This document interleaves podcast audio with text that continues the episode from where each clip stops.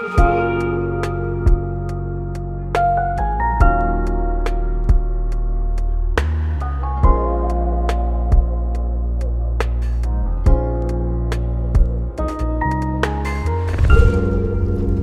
tal amigos? ¿Cómo están? Quiero darles la bienvenida al nuevo episodio de Revival Podcast, episodio número 4.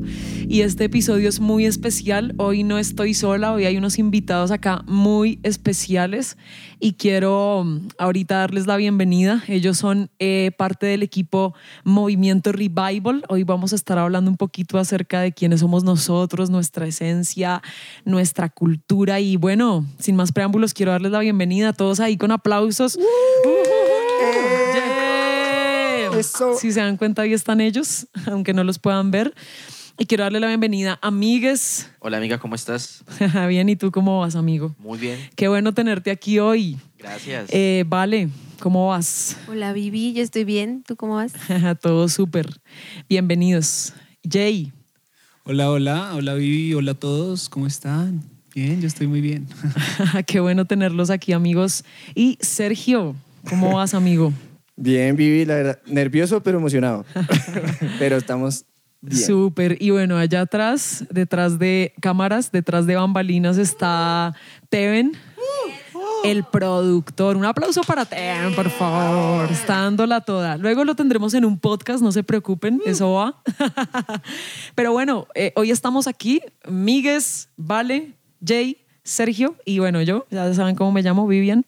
Eh, para hablar un poco de quiénes somos, por qué Revival Podcast, tal vez como que muchas veces surgen preguntas como de, bueno, ¿y, por qué se llaman así? O, qué hay detrás de todo esto. Los que nos siguen en redes tal vez han visto un poquito de lo que empezamos a hacer, que realmente venimos haciendo muchas cosas detrás, ¿no, amigos? Pero hasta ahora estamos como dándonos a conocer a, la comunidad, digámoslo así, a todo lo que, lo que la gente está viendo en redes, pero ya veníamos haciendo un trabajo y quiero que hoy también hablemos un poquito de eso.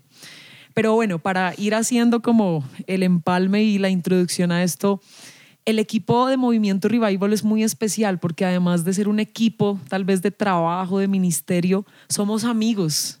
Y realmente por eso fue que nos unimos, ¿no? Porque somos amigos, nos conocimos en diferentes lugares, bueno, casi todos nos conocimos en el lugar donde estudiamos, por no decir que todos. Eh, vale fue la única y que bueno, luego les contaremos la uh. historia.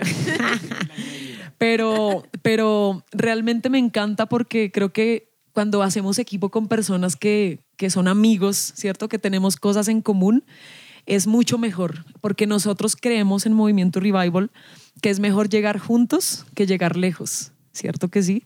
Y hay un versículo que me encanta con el que quiero hacer la introducción y ya tranquilos que ya voy a dejar hablar a todo el equipo, pero eh, dice así en, Hechos capítulo 2, verso 46, dice, todos los días se reunían en el templo y partían el pan en las casas y comían juntos con alegría y sencillez de corazón mientras alababan a Dios y brindaban ayuda a todo el pueblo. Entonces, esto me impacta porque habla mucho de la comunión, habla mucho de lo que somos nosotros, ¿no?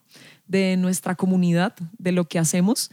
Y yo quisiera que empezáramos hablando de esto y poniendo esto sobre la mesa, ¿verdad? ¿Cómo nace Movimiento Revival con ese sueño de poder, uno, crear esa comunidad y ese vínculo entre nosotros, ¿no? Y luego poder extender eso a otras personas. Entonces yo quisiera iniciar con Sergio, tú que estás aquí, eh, acá cerca, él está acá al lado, para los que no pueden ver, ahí les voy diciendo, les voy soplando. Pero cuéntanos acerca de eso. Cuando empezamos, eh, había como, como esa idea de hacer comunidad entre amigos. ¿Y cómo fue eso? Pues chévere. Ah, no, no pues estuvo, estuvo, estuvo genial. La verdad que, bueno, lleva, lleva un buen tiempo de la primera, de la primera reunión que, que tuvimos.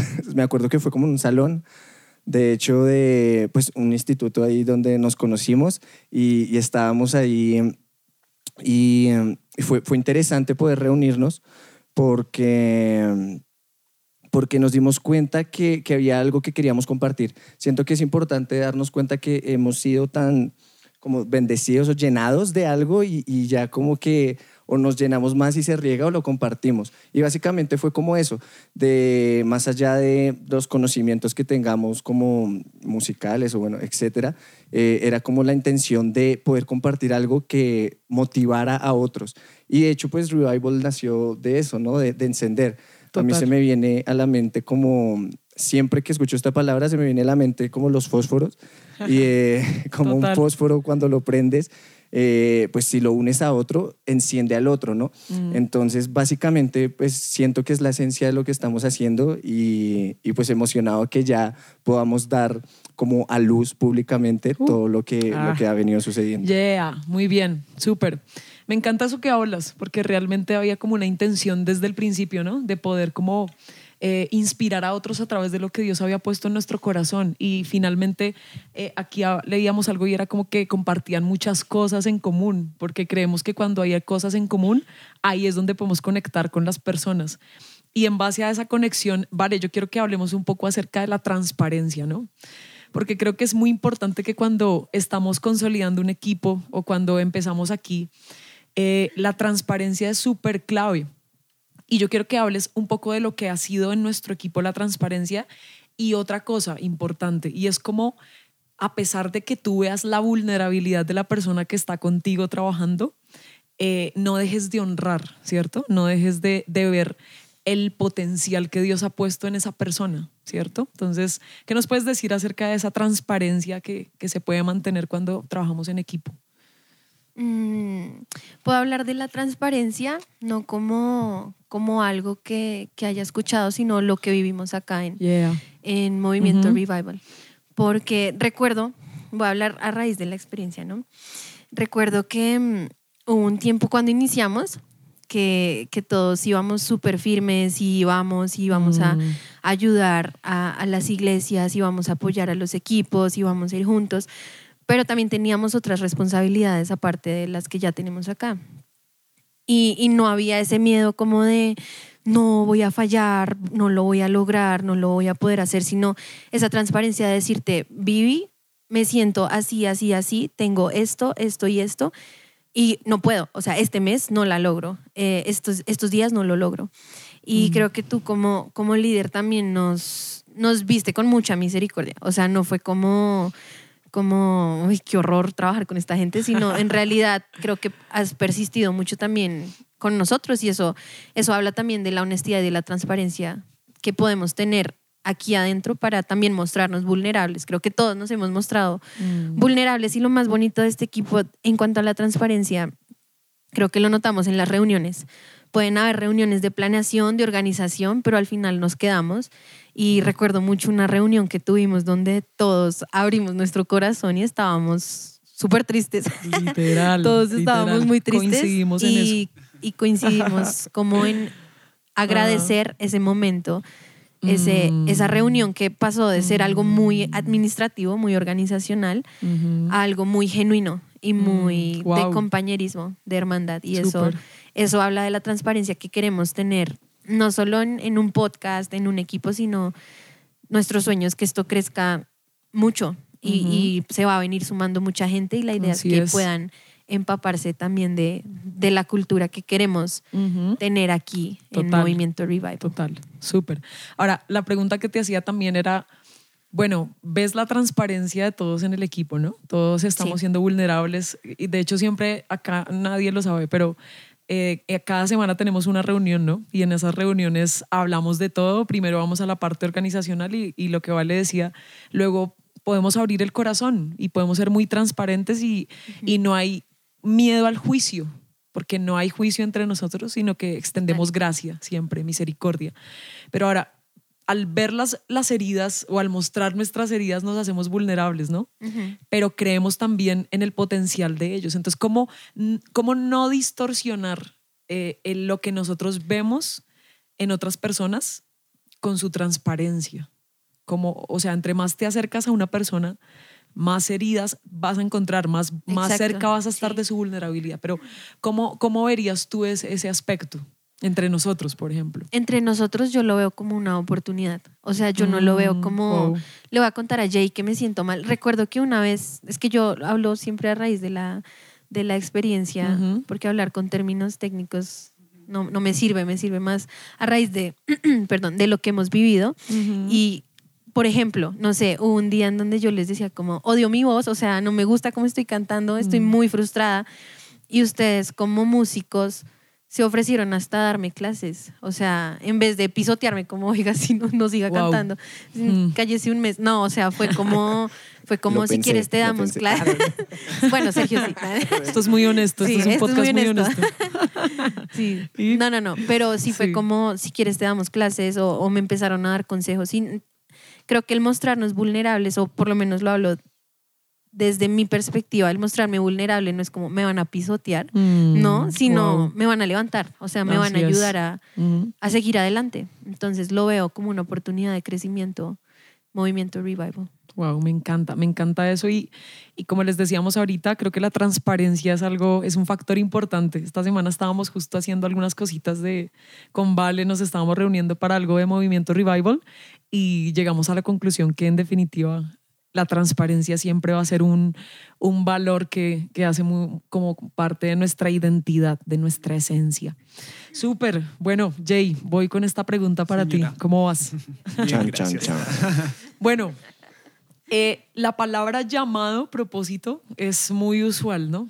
Eh, sobre todo en este tiempo, cuando hay tantas cosas que quieren asesinar tu llamado y que quieren matar tu propósito, o si no, lo quieren desenfocar, ¿cierto? Eh, eh, están ofreciéndole a esta generación cosas que quieren, que apuntan y atentan a su llamado. Pero, ¿cómo ves tú la manera en que conectas el propósito de Dios, tu llamado personal, ¿cierto? Porque una cosa es el llamado que Dios nos da en equipo, tal vez, la visión que Dios nos entrega en equipo, pero la visión personal que tienes tú. Ajá. ¿Hasta qué punto tienes que decir, tengo que tomar esta decisión o esta otra para alinear mi llamado a la visión y a la voluntad de Dios? Wow, tremendo. Yo, yo creo que cuando uno habla de propósito y llamado, uno se imagina vainas muy como por allá lejanas. wow. Y mm, yo creo que comenzando con el hecho de que todo lo que nuestro propósito, nuestro llamado está en la Biblia. O sea, lo que Mm. tenemos que hacer, lo que Dios quiere que nosotros hagamos, está en la Biblia. Y cuando yo lo conecto con Dios, eh, respondiendo a tu pregunta, es cuando yo encuentro eternidad en mi llamado. Mm. Cuando yo encuentro ese, ese más allá Ajá. porque yo siento que como hijos de Dios, y, y en estos días como que lo hemos hablado mucho, nosotros no solamente podemos tener una visión de tierra o en la tierra o con el que está lo que estamos haciendo acá, sino una visión y un llamado eterno. Wow. ¿Qué estoy haciendo yo para cooperar a la eternidad? Mm. Desde mi posición, desde Mm. mis dones, desde mis talentos. Porque tú puedes decir, ok, Dios me llamó a ser un cantante, o Dios me llamó a ser baterista, o Dios me llamó a ser artista, un pintor, lo que sea. Pero ¿qué propósito eterno hay con eso que Dios me dio? ¿Qué voy a hacer yo para que alguien lo conozca y algún día nos encontremos en el cielo? Entonces yo creo que el llamado y el propósito cobra sentido y lo conecto con Dios cuando hallo eternidad en medio de eso, cuando Wow. veo más allá de la tierra, porque finalmente la Biblia lo dice, ¿no? O sea, ¿de qué le sirve al hombre ganar la tierra cuando está perdiendo su alma? Y creo que a través de lo que, de los dones y talentos que Dios nos da, podemos hacer que otros Mm. también sean salvos, que finalmente también hace Mm. parte de eh, el llamado que Jesús nos hizo cuando se fue para el cielo y es ir y hacer discípulos a través de nuestros dones y de nuestros talentos. Tremendo. Sí. Apunten eso, por favor. Listo. Me encanta lo que estás diciendo y tocaste un tema muy importante y es cuando enfocamos también a otros en su llamado, ¿no? Ajá. Porque una cosa es decir, bueno, mi llamado y mis dones, pero cuando ya nuestro propósito toma forma y, y también involucra a otras personas, creo que es donde toma sentido. Total. Porque ¿cómo logras un llamado solo? O sea, creo que no tiene sentido Sí. decir en este llamado voy yo, porque como les dije al comienzo, aquí creemos que eh, llegamos mejor, eh, estamos mejor cuando vamos juntos que, que- que- que cuando llegamos lejos. Podemos llegar lejos solos y, y no tiene ningún sentido. Y realmente este tiempo, porque muchos eh, están hasta ahora escuchando el podcast, pero no saben lo que ha pasado como unos dos años atrás, ¿no? Y queremos contarles que Dios nos ha permitido empezar a formar, pastorear eh, a través de, de muchas cosas, equipos de alabanza, ¿no? Eh, pequeños semilleros que están empezando. Estamos en este momento justamente con un semillero trabajando muy fuerte, ¿no? Eh, un- unas chicas que son increíbles, que acá les hacemos ahí publicidad. Ah, las aplaudimos. amamos. las amamos. Y todo esto, o sea, literalmente solo nosotros hemos conocido el proceso, ¿no? De cómo ha sido su proceso de formación musical y ministerial. Y cómo hemos podido ser plataforma para esas personas. Entonces, yo quiero preguntarte, Migues, porque ustedes no lo han escuchado y yo quiero que escuchen hoy esa voz de locutor de este tipo. sí, por favor, o sea, ya lo van a escuchar.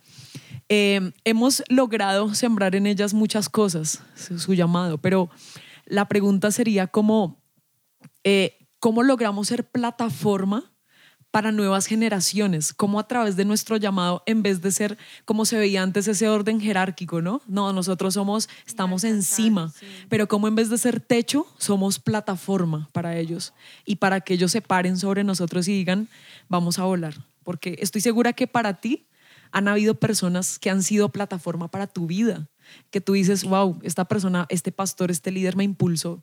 Pero ahora, ¿cómo nosotros lo logramos para esta generación? Yo creo que hay una clave en todo esto y es renunciar a, a nuestro orgullo, ¿no? Renunciar a Wow. nuestros... eh, a ver, no quiero que suene mal, pero renunciar en cierta forma a nuestros sueños, a lo que nosotros aspiramos ser, eh, refiriéndonos a, a impulsar precisamente otras personas, ver Mm. más adelante o más allá de nosotros. A ver, Wow. hay como un, como un egoísmo muchas veces detrás de nuestros sueños, en donde nosotros decimos, a mí me encantaría llegar a ganarme un Grammy, hablemoslo en temas Mm. musicales, Ujú. pero ¿qué tanto estoy viendo yo hacia adelante de las otras personas? Es decir, ¿qué tanto Wow. estoy viendo yo el propósito de Dios cumplido Ajá. de generación tras generación? Recuerdo que hay, hay una cita o, o una enseñanza, no recuerdo el lugar donde está en la Biblia, en donde dice, tú ceñirás a la siguiente generación y colocarás tus manos en sus lomos y ellos Wow. avanzarán más allá. Ish. No recuerdo muy bien la cita dónde está, Hay que pero, buscar eso. pero se trata de eso, se trata de decir, wow, estamos buscando un propósito eterno, Mm. y, y lo decía Jay hace un momento con el tema del propósito, pero ese propósito no se construye solo. Dice la Así Biblia es. que somos piedras vivas que construimos la casa, construimos el reino de Dios. Wow. Entonces creo que el ser plataforma, es decir, yo considero que tú, Sergio, Vale. Jason, lo haces mucho mejor que yo. Vamos a, a darle toda la fuerza Mm. a que el propósito se cumpla, más allá de mis Wow. expectativas personales, que se van a llegar a cumplir Mm. de cierta forma en, en el propósito en que Dios quiere. Ujú. Wow. Puedo agregar algo ahí que, que Claro. se me vino a la mente una vez de lo que dijo Miguel. Se me vino también lo que está en, en, en Hebreos 11, pues cuando hablan de héroes de la fe y todo eso. Pero, pero se me vino a la mente también cuando dice que Moisés y varias personas ahí, personajes de la Biblia súper importantes, dicen como murieron pero no vieron la promesa. pero y se me viene como venir y pensar que, bueno, ellos no vieron cosas, pero fueron pilares para que las futuras generaciones siguieran Wow. construyendo la promesa Mm. que Dios igual había dado. Ujú. ¿no? Eh, entonces, pues con lo que dijo es, es eso, ¿no? Saber que, que nuestra vida va a pasar y vamos a podemos morir cumpliendo el propósito, pero nosotros no vamos a ver cosas, pero la futura generación sí las va a ver Mm. y los que vienen van a ver eso. Genial. Y eso habla del legado, ¿no? También. Del legado que tú dejas. Y, y ahorita que tú mencionabas esto, amigo, pensaba mucho en que finalmente ese fue el modelo de liderazgo que Jesús planteó. O sea, si quieres ser el mayor, si quieres liderar personas, tienes que hacerte menor que ellos, ¿no? O sea, tienes que hacerte debajo. Y, y no es, es como tan contracultural porque hoy día el liderazgo es competitividad, estar por encima de otros, pasar por encima de otros para lograr tus objetivos. Pero Jesús plantea algo totalmente diferente y dice, ¿quieres ser el mayor? Ok, hazte el sirviente, el servidor de otros. Y esto es importante porque creo que el corazón de nuestro equipo son las personas, ¿cierto? Y algo que yo siempre he tenido claro porque realmente, y, y bueno, siendo muy honestos, acá somos transparentes, y he estado en proyectos donde se pone el proyecto por encima de las personas. Y esto es delicado, ¿no? Porque a veces se pasa y se, y se juega con emociones, con sentimientos de las personas a costa de lograr un objetivo. Y pasamos por encima de las personas. Pero aquí creemos que el corazón de nuestro equipo son las personas.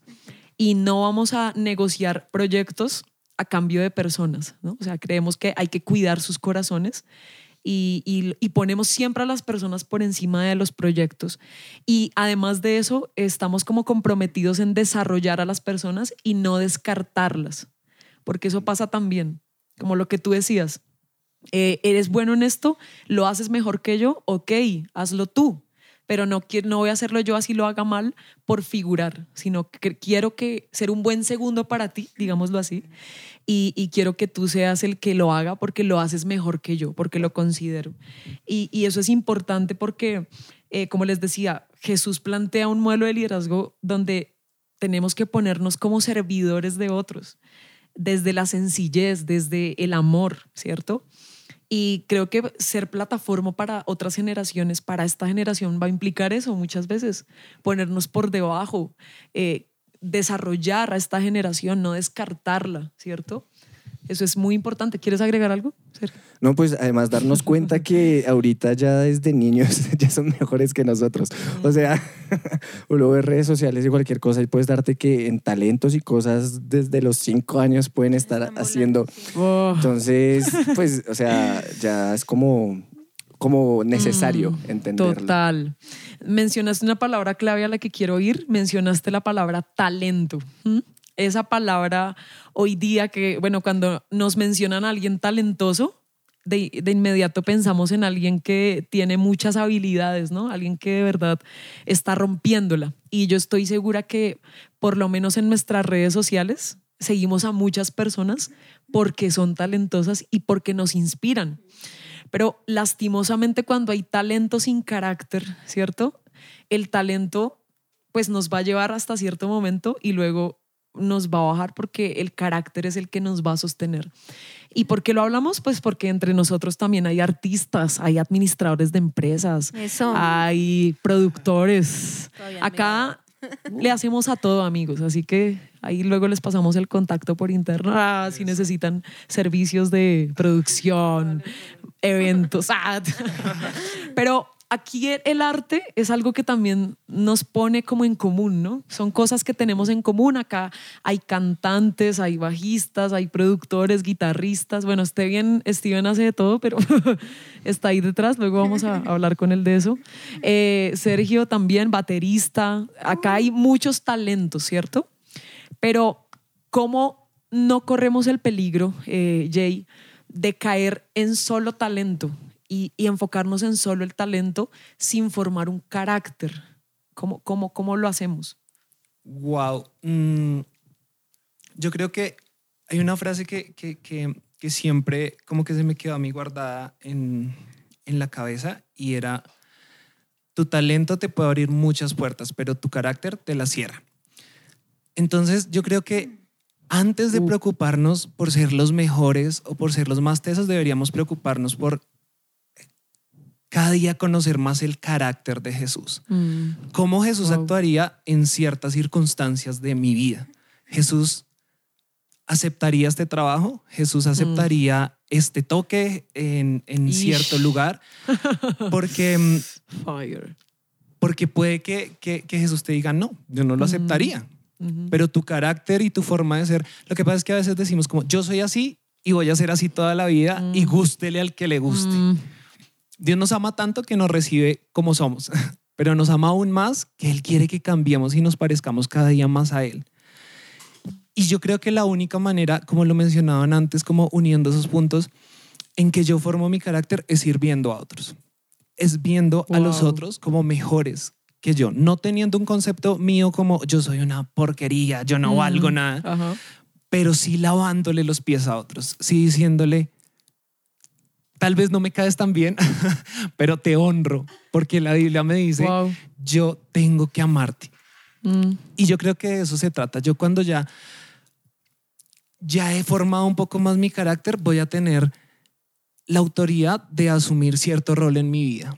O sea, tú no puedes ser un abogado si mm, antes no, no cumples con las cosas que tienes que hacer bien. No puedes ser un gran cantante si antes no te preparas para cantar. Yo creo que lo mismo pasa. Yo no puedo ser un buen siervo si no, si no conozco primero la voluntad de Dios para mí. Y creo que todo comienza desde servir a otros, desde ver a los otros como mejores que Tremendo. nosotros. Wow. Eso sí la- le ata casi a nuestro orgullo Total. reteso, ¿no? Ver a otro mejor que tú y más en el arte.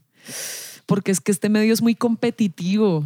De hecho, hasta eh, eh, en los cristianos se ve más. Esto lo vamos a decir así escuetamente. Y la cultura latinoamericana. en la que Totalmente. Entonces, eso es, eso es tremendo. Sí, yo complementando lo que dice Jay, bueno, la competitividad se ve tanto en el talento como en cualquier medio en el que tú entres, o sea, bien sea Mm. em, empresarial, bien sea musical, en el arte, todo, todo, todo, siempre va a haber un espíritu de competencia y el orgullo, lo que hablábamos, el orgullo es, es un tema súper denso y me encanta este tema de las frases, yo, yo recuerdo una frase que se la escuché, si no estoy mal, a Marcos Brunet, creo que fue, y decía que el talento, el talento sin propósito es mera distracción.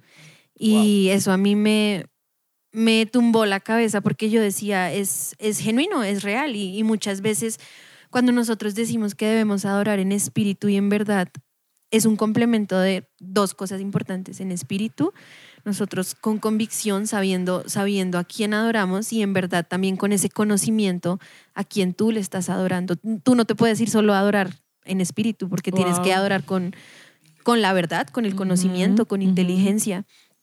Y, y eso en cuanto al talento. Y sí, lo que, lo que hablábamos, si yo no puedo ver al otro y yo no lo puedo ver como, wow, yo creo que la manera en la que yo a la gente no es como, ay no, este, este canta mejor que yo, uy no, este hace, hace esto mejor que yo, sino yo digo como, uy, yo con esta persona podría ser un equipo brutal. O sea, Total. siempre lo veo como, Mm. como una oportunidad.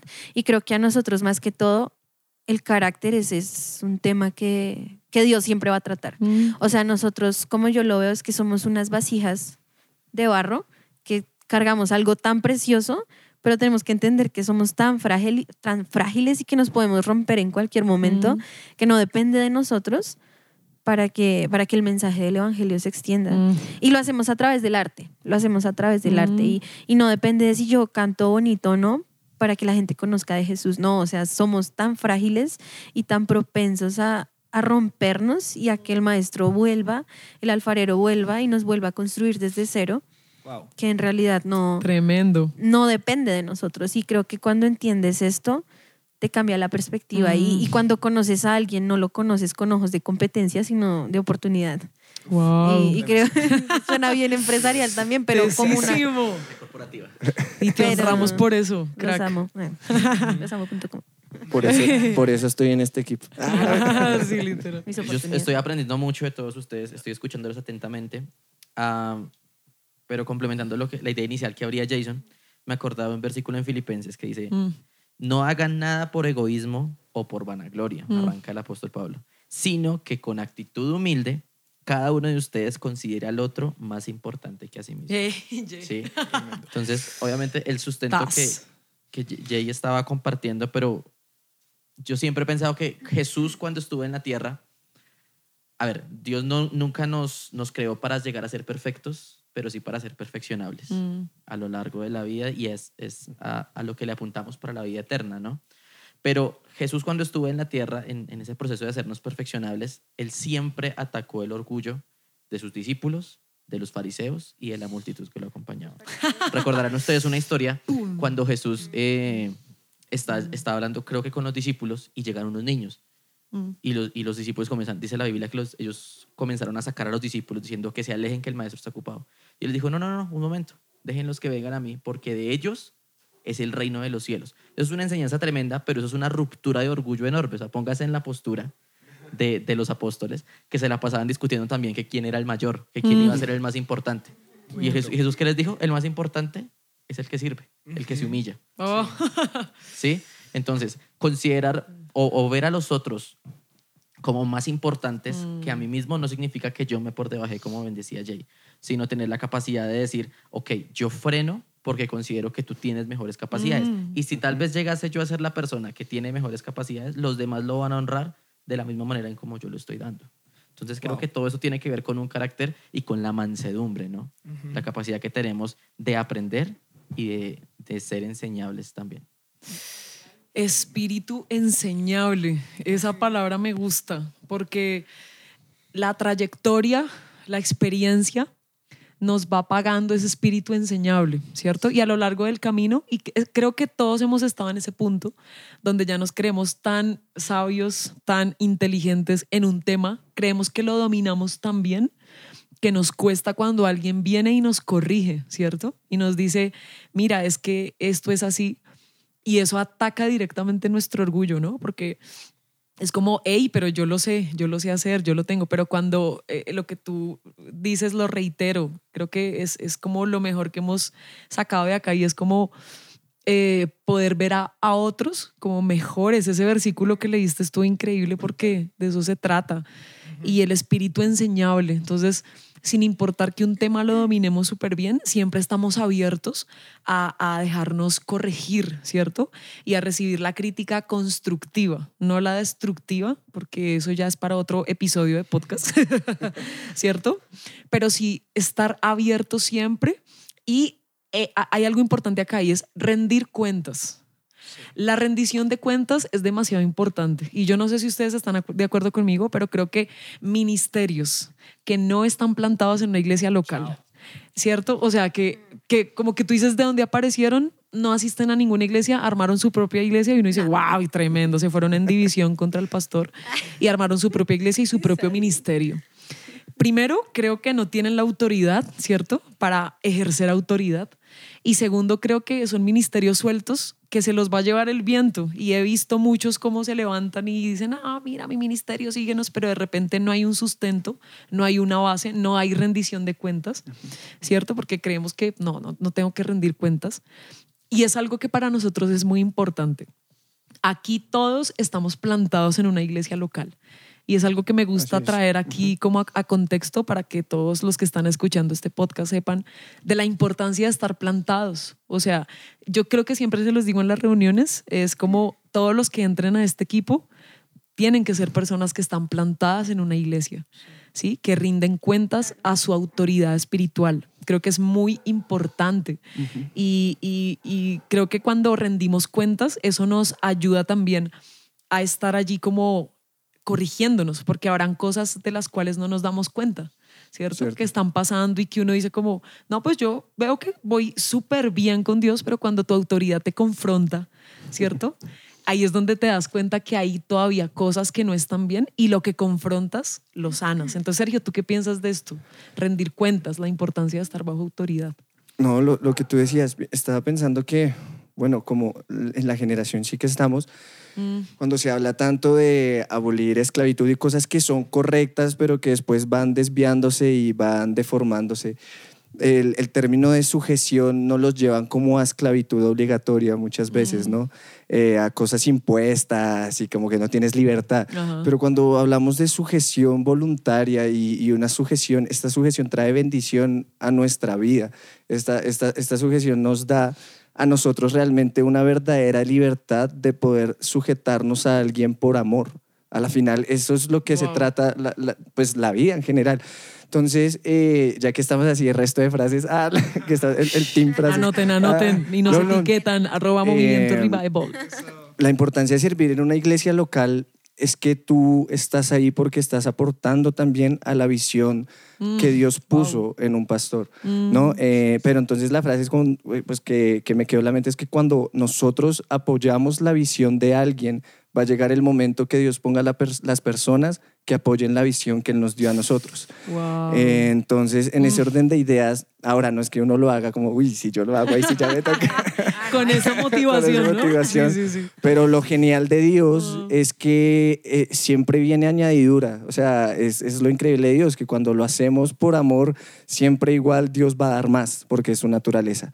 Entonces, por eso, por eso hacemos esto, porque entendemos que como jóvenes necesitamos también sabiduría, eh, necesitamos consejo y, de pronto pues cada uno acá tiene su historia y no sé si la conozcan después, pero el punto es que cuando uno se ha dado cuenta que aprender por consejo es mejor que aprender por error, eh, o sea, que por ya uno uh. embarrarla, entonces te das cuenta que que, que, que, es necesario escuchar, es necesario escuchar y sujetarnos y, y, va a ser mejor para nuestras vidas. Entonces, pues brutal. lo. Tremendo, sí. Eh, eh, me- haces recordar Proverbios, ¿no? Proverbios habla mucho de eso. Hijo mío, no desprecies el consejo de tu padre.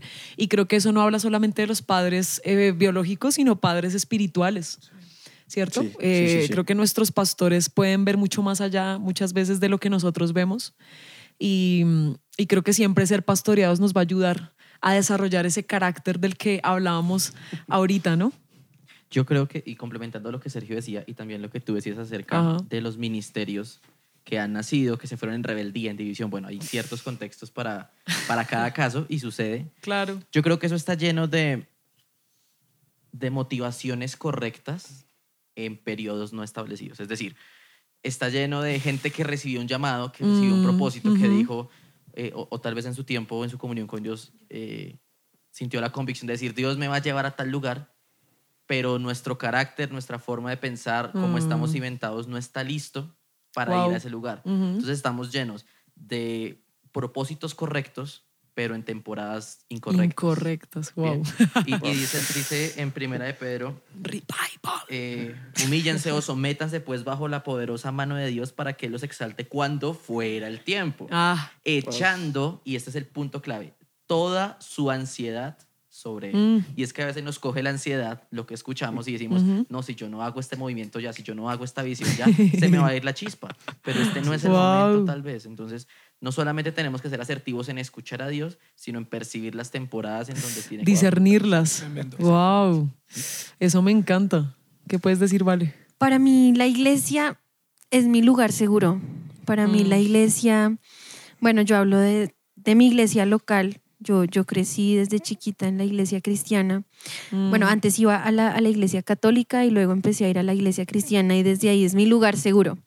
Es mi lugar seguro porque ha sido un lugar en donde me han visto crecer y donde a pesar de, del talante que la gente puede ver en ti, del potencial, Mm. como dicen que la gente puede ver en ti, del talento, te forman en, en otras áreas. O sea, Mm. no se enfocan en, en formarte como en, en esa área, no, ¿cómo decirlo? Tan superficial, ¿sabes? Como que lo puedes encontrar en otros lugares, Ujú. sino te forman como personas. Tú en- dentro de la iglesia también vas a encontrar gente con la que vas a discutir, con la que vas a pensar diferente, con la que vas a, a ver la vida diferente quizá, pero en la iglesia te enseñan a ver con los ojos de Jesús. Wow. Y la iglesia es mi lugar seguro por eso, porque me han visto crecer, porque yo he querido volar, he querido correr, he querido ir a mil por hora, pero por amor y por formación me han dicho que no muchas veces, como también me han impulsado. Entonces, aprender a recibir un no de tu lugar seguro te forma el carácter de una manera brutal. Y de mi lugar seguro, mi casa, donde yo, he- yo he Ah, dicho, quiero, wow. me invitaron a ministrar en tal iglesia y es muy grande y es así, es así. No, no vas, es que este domingo tienes un compromiso en la iglesia. Como otros, en otras ocasiones puedes ir, Claro. puedes ir Totalmente. está bien. ¿Por qué? Porque dejas a alguien en cargo Oh, que, que va a seguir ese legado con el que tú empezaste también. Y, ese es el amor que yo tengo por, por, mi, iglesia local, por mi iglesia local, es mi lugar seguro. Y hay un concepto que usa eh, mi pastor, que es mi tío. Un saludo. Ah, un saludo por si me escuchas. Escúchalo, I love- escúchalo. I love you. vale, escúchalo. Ah, no, y él dice, él, él usa esta sigla que es FIDICEN, que son jóvenes fieles, disponibles, FIDICEN, sujetos y enseñables. Mm. Y eso habla de los jóvenes que, que se ha buscado levantar en nuestra iglesia. Mm. Jóvenes que estén apasionados, que sean fieles a la palabra, que Mm. sean disponibles, porque uno sabe que servir a Dios también requiere de disponibilidad en el contexto en el que, en el que Él te ha puesto. Sujetos, pues ya hablamos de la sujeción. Mm. Y, y la sujeción, como decía Serge, la sujeción trae bendición. Y, y enseñables. Creo que ese es un, un valor gigantesco. Y es que uno puede hacer, yo, yo admiro a los músicos cristianos que son enseñables. O sea que tú te le puedes hacer, te le puedes acercar y le puedes decir, oye, pasó esto y me incomodó, no me gustó que dijeras esto, no me gustó. Ah. Y no solo músicos, lo digo porque estamos nosotros en el medio. Sí, sí. Pero puede ser un empresario, puede ser X o Ujú. Y persona, pero que tú puedas acercarte y puedas decirle creo que podrías mejorar en esto. Yo, eso es algo que yo valoro muchísimo. Tremendo. O sea, una persona que se toma el tiempo de aportar a tu proceso vale oro. Vale oro. Wow. ok, wow, tremendo, Jay. A mí este tema de la sujeción me parece tremendo porque como que todo lo que, o sea, Jesús vivió una vida tan increíble que nos enseñó tanto y, mm, y Jesús tenía una figura de autoridad a la cual le rendía también cuentas, que era su padre, Mm, era su autoridad espiritual, oh, pero él también tenía una mamá y un papá acá en la tierra. Mm, a los que muy seguramente también tenía. La Biblia también tal vez no nos narra mucho acerca de la niñez de Jesús, pero cuando el, el chino este se pierde, Jesús se pierde, en la iglesia llega María y le dice, oiga, ¿y usted por qué se escapó? O sea, nos tiene locos buscándolo. Y, y la respuesta que dice es como, no, no le está rindiendo cuentas, pero finalmente sí le estoy diciendo, mira, estaba haciendo esto, estoy en los asuntos de mi padre, pero ahí está rindiendo cuentas. Y cuando él está en el Mm. Getsemaní, le dice al papá, papá, yo estoy re mal, yo quisiera no morir en la cruz. O sea, si es posible, no me dejes morir. ujú. Y ese papá, como lo decía Vale conectándolo, no siempre vamos a, a- no, no vamos siempre a, a recibir un sí como respuesta. En el Getsemaní Jesús recibió un no. Y, mm, y Jesús lo aprendió a entender que era una palabra que venía de su autoridad. Y creo que eso es a veces lo que nos choca a nosotros, entender que si algo, a, algo, a, los nos de nuestras autoridades a veces son muy chocantes, pero es por el bien Ah. de nosotros y, y también me, me encanta esa comunión de, de- de Dios con el Padre y con, con las personas que lo rodeaban. Wow, tremendo. Bueno, aquí hemos hablado de todo, sujeción, arte, talento, espíritu enseñable, propósito, servicio, liderazgo. Y básicamente hoy ustedes han escuchado lo que somos nosotros. Esta es nuestra esencia. Realmente antes de iniciar el podcast les dije a los chicos, hoy va a ser una conversación literal. Eh, esto es lo que somos, esto es lo que hacemos y me encanta que ustedes puedan hoy saber que este es el equipo, que somos Movimiento Revival.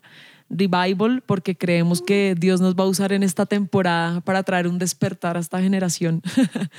y empezamos con este proyecto tan especial.